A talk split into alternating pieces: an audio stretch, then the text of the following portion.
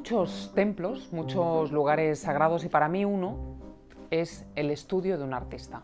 Hoy estamos en el estudio de Ukalele, una de las artistas españolas difíciles, difíciles de definir. ¿Por qué? Porque ella es color, ella es libertad, ella es creatividad y sobre todo es eh, una mujer que tiene o ha logrado eh, crear su propia, su propia religión, podría ser. Vamos a conocerla.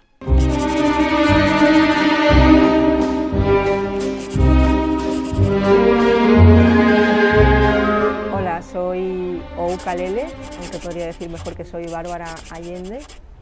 Eh, me puse el nombre de Ukalele para esconderme, para que nunca nadie supiera quién era, si era hombre, mujer, joven o vieja de algún país.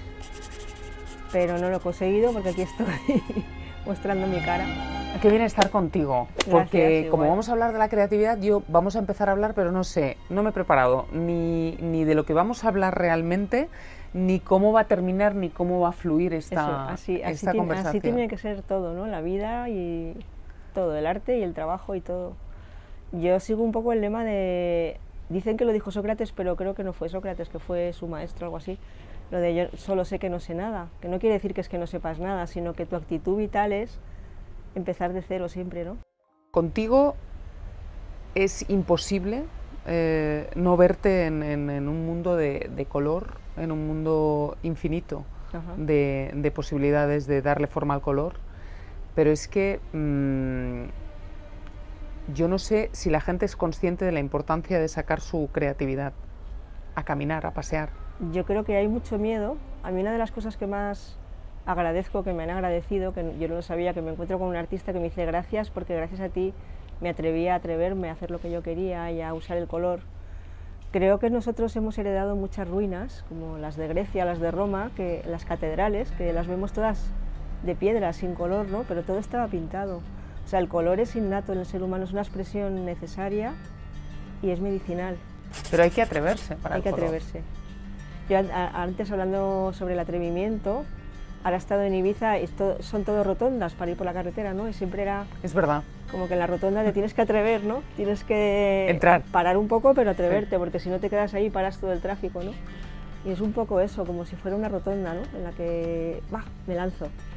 Hemos montado como un mercadillo eh, Sí. y me has dicho, o sea, es que fíjate lo que me ocurrió a mí con 17 años. Sí, que estaba la típica edad en la que quieres independizarte de tus padres y que no te digan no te doy dinero para que hagas esto, sino que dices lo voy a hacer porque tengo dinero, ¿no? Esas cosas de rebeldía cuando eres muy joven, ¿no? Que quieres hacer un viaje y no te dejan y tú lo haces a pesar de todo. Entonces, o por lo que fuera, yo era muy mía y quería ser independiente.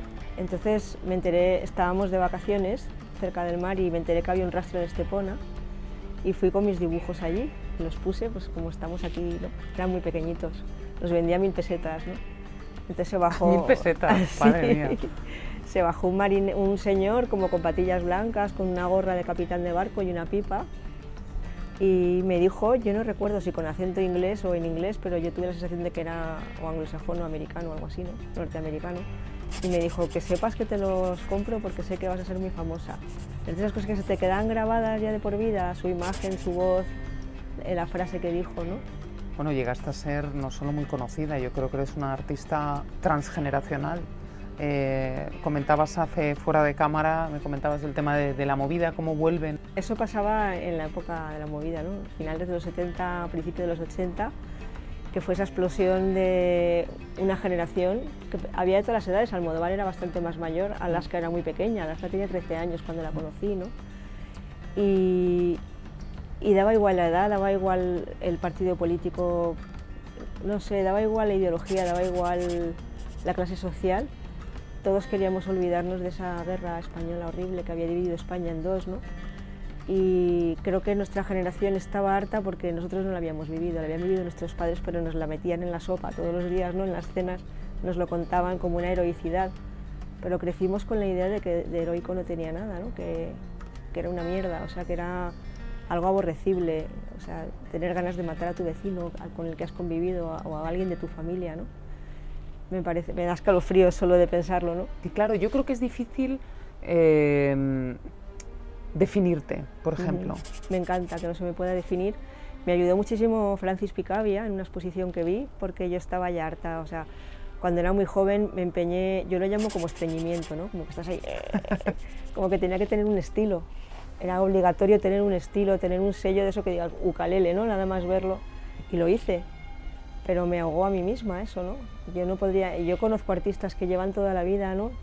Chillida ha creado una marca, ha creado un, un, sello y lo ha desarrollado infinitamente, que es muy bonito, ¿no? Coger un estilo y desarrollarlo hasta lo imposible. Pero yo me ahogo, yo me, ahogo, yo me, me muero.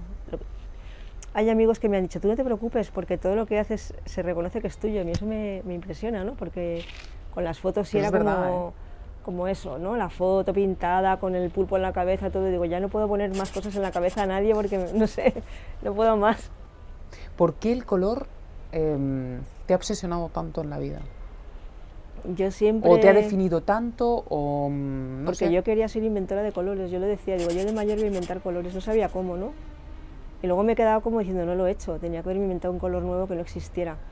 Pero en realidad sí lo he hecho, porque las fotos son la realidad y al pintarlas yo he trastocado el color, yo he hecho otro color diferente, ¿no? Hay, un, hay una anécdota que he leído, que no sé si es cierta, por eso te la pregunto, que tuviste un novio cuando eras muy joven, que mm, que no te dejaba pintar y tú sí. lo que querías era pintar. Entonces por eso empezaste con la fotografía y dijiste, bueno, pero pinto las fotografías. Sí. ¿Fue un poco ese impulso? Yo venía de, de, de, todo lo que era Bellas Artes, ¿no? de estar ahí en academias de pintura, de dibujo y tal. Entonces me encontré con personas que, que estaban con el cómic y tal. Entonces a esta persona en concreto yo le estuve enseñando a pintar. Y a mí no me dejaba pintar, o sea, es machismo al cuadrado al, o al a la quíntuple potencia, ¿no? ¿Por qué no te dejaba eh, pintar? Porque le daba celos, porque no, pero me machacaba hasta que yo me exprimía todo lo que yo sabía para aprender a pintar, ¿no? Pero yo no podía pintar. Pero como yo había estado también con la fotografía y tenía la cámara y tenía una ampliadora que me había dado mi padre, pues me refugié en la fotografía para no tener conflictos con él, ¿no? Y empecé a pintar las fotos por mi necesidad. O sea, yo tenía una necesidad enfermiza de pintar. O sea, yo iba a una merienda de amigos, a un, yo qué sé, a una cena, lo que fuera, tenía que pintar el mantel de, de esos que ponen de papel en los restaurantes mm. o llevar un cuaderno en el bolsillo, no podía parar, no podía parar. Volviendo al tema de la creatividad, ¿no? Si el mundo fuera más creativo... Creatividad quiere decir creer en el misterio, ¿no? Estamos dentro de un misterio, entonces, y, y no es nada malo, el misterio es una maravilla. La palabra misterio es una de las palabras que más me gustan. Misterio, amor, también, ¿no? Entonces el misterio no podemos coger un bisturí y diseccionarlo porque no se deja, es una trucha resbaladiza, ¿no? Entonces vivir en el misterio es fascinante, si supiéramos todo lo que pasa, pero lo queremos controlar todo. Las ciudades son un ejemplo de control, ¿no?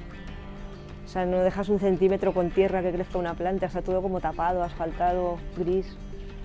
En el campo hay olor, estás oliendo todo el rato diferente. Pasas por la lavanda y huele a lavanda que es increíble, las rosas, las flores, las, las, las higueras, cómo huelen tan dulces, ¿no? Y los pájaros cantando, o sea, es que te vas fijando y dices, hay una hora en la que todos cantan, no sabes por qué, ¿no? Los gallos, en cuanto sale el sol, o en la playa se ponen todas las gaviotas como mirando al sol al atardecer, ¿no? Y en la ciudad todo esto lo vas perdiendo. Y el modo en el que nos relacionamos también, eh, perdemos creatividad. Yo estaba hablando los dos días con gente joven sobre esto que hay ahora del Tinder y que se conocen en las redes. Entiendo que si conoces a alguien en el Instagram y dices que esta persona me atrae mucho y la escribes, no me parece mal, ¿no? Pero ya ponerte como un producto de mercado, ¿no? Soy como un mueble de Ikea, pero sexualmente apetecible, ¿no? O, o, o para que te cases conmigo. Y me pongo ahí el mueble 5P4. Entonces la gente mira y dice este y quedas con él. No me parece que, o sea, se ha quitado toda la magia. ¿Qué magia hay ahí? Me parece que hay que estar abiertos porque los maestros están disfrazados, ¿no? La gente va a buscar gurús, pagan millones por ir a un ashram no sé dónde o por ir a un convento donde le van a contar, ¿no? Si están aquí, están en todas partes, ¿no? ¿En tu vida cuántos maestros te has encontrado? Es que a veces hay una cosa muy curiosa que estoy en una conversación y estoy diciendo, fíjate lo que es la sorpresa, ¿no? Y miro y en la pared pone sorpresa, ¿no?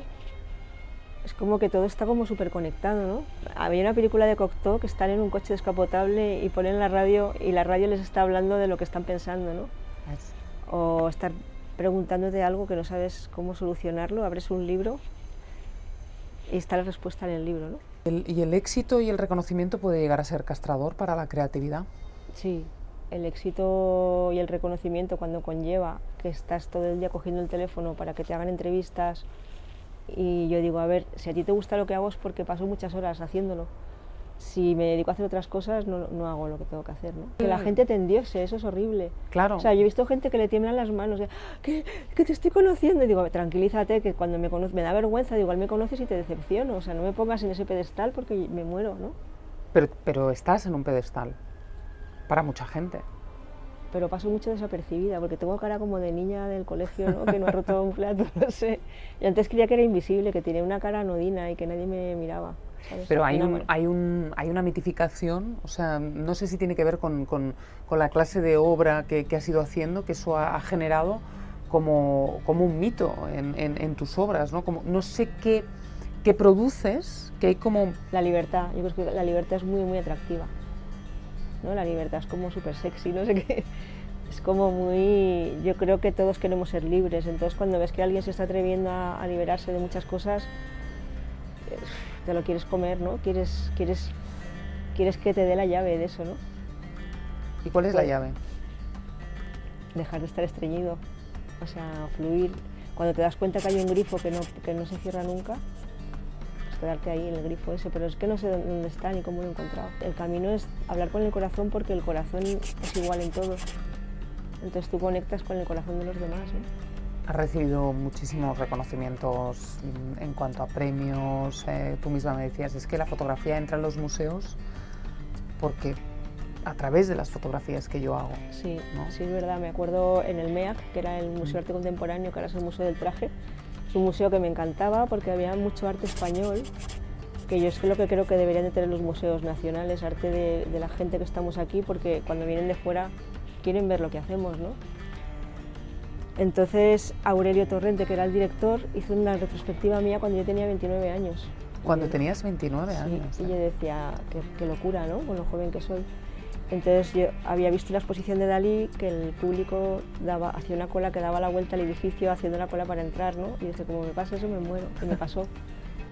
¿Cuál podrías decir que es la fotografía, una de las, o alguna fotografía que que ahí notaste que como que te cambió la vida, que hubo un cambio en ti. Eh, me dio muchísimo miedo esto que estaba contando de la cola de la gente dando la vuelta al, MEAC, ¿no? que para mí era el, museo, el museo donde yo había aprendido el arte contemporáneo español ahí.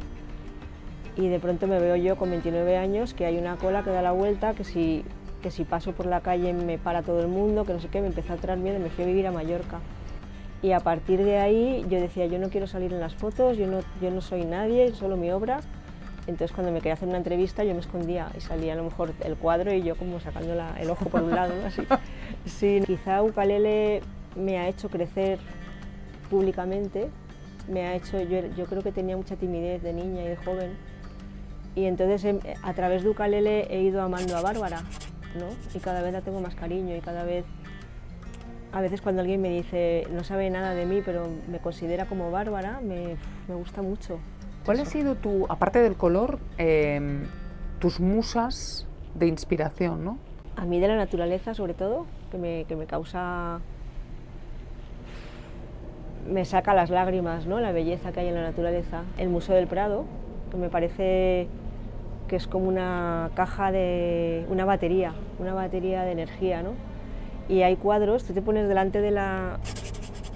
el Jardín de las Delicias del Bosco, yo creo que ahí hay algo más que un cuadro, o sea, te pones delante y hay una batería de algo que se está moviendo que aunque no lo entendamos te está hablando porque utiliza los símbolos, ¿no?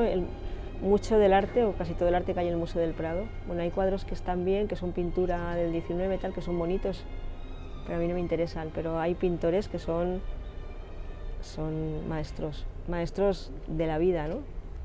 Volvamos al tema de la creatividad. Sin creatividad no hay vida. Defiéndeme eso. Pues sí, porque la creatividad es el intento, es el, atreverte y podemos coger una especie de manía de cotidianidad, de, todos los días lo mismo y de, y de no lanzarlos a hacer nada que no sabemos, yo creo que es horrible, ¿no? No hay edades, no hay nada, no hay... Cuando, cuando ahora están con la mujer y exposiciones sobre mujeres, digo, pero ¿por qué? Qué pesadez, ¿no? Porque hay una invisibilidad o se ha sí, pero que una pongamos todos, no solo las mujeres solas, como nos están como apartando. En eso de que te están discriminando positivamente, te están apartando. A mí nunca me habían apartado hasta ahora y ahora me llaman para exposiciones de mujeres que no puedo con ello. Charlar contigo es, o sea, es acercarme más a Bárbara porque a Ukalele la tengo que contemplar. O sea, no puedo. eh, creo eh, que, que no, no hay modo de entenderla. hay que mirarlo en la obra. Claro, hay que Y- contemplarla, hay que, hay que mirarla y sobre eso eh, tener una, mm, una conversación em, con ella, pero sin que te conteste, porque te está contestando con la obra. ¿no? Claro, a mí me hace gracia porque a Bárbara para mí es como una amiga de ukalele o algo así que te, la te, te habla de ella o algo. ¿no? Exacto, sí, sí, sí, Sí. sí, es verdad. Porque de ahí es verdad que nace, pero, pero no te acerca Lo que te acerca es, es, es tu obra, ¿no? Y, y vamos, que, que para mí ha sido un placer, un placer eh, acercarme un poquito La más. posibilidad de hablar de cosas interesantes, ¿no? Sí. Hablemos sin límite, que es lo que hacemos aquí en, en el canal de YouTube. Y ya sabéis, o sea, no, no os cortéis en vuestra creatividad. Pues la creatividad en todo. La creatividad en No todo, por en, la para vida. los artistas, es para todo, para Es el para panadero, todo. el transportista, Claro. el basurero, Cuando una entrevista, lo que te han llamado y no tal, pues hay que ser creativo, ¿no? Sí. Y no, y no pasa nada, siempre encontrar el, el camino, fluir como, como.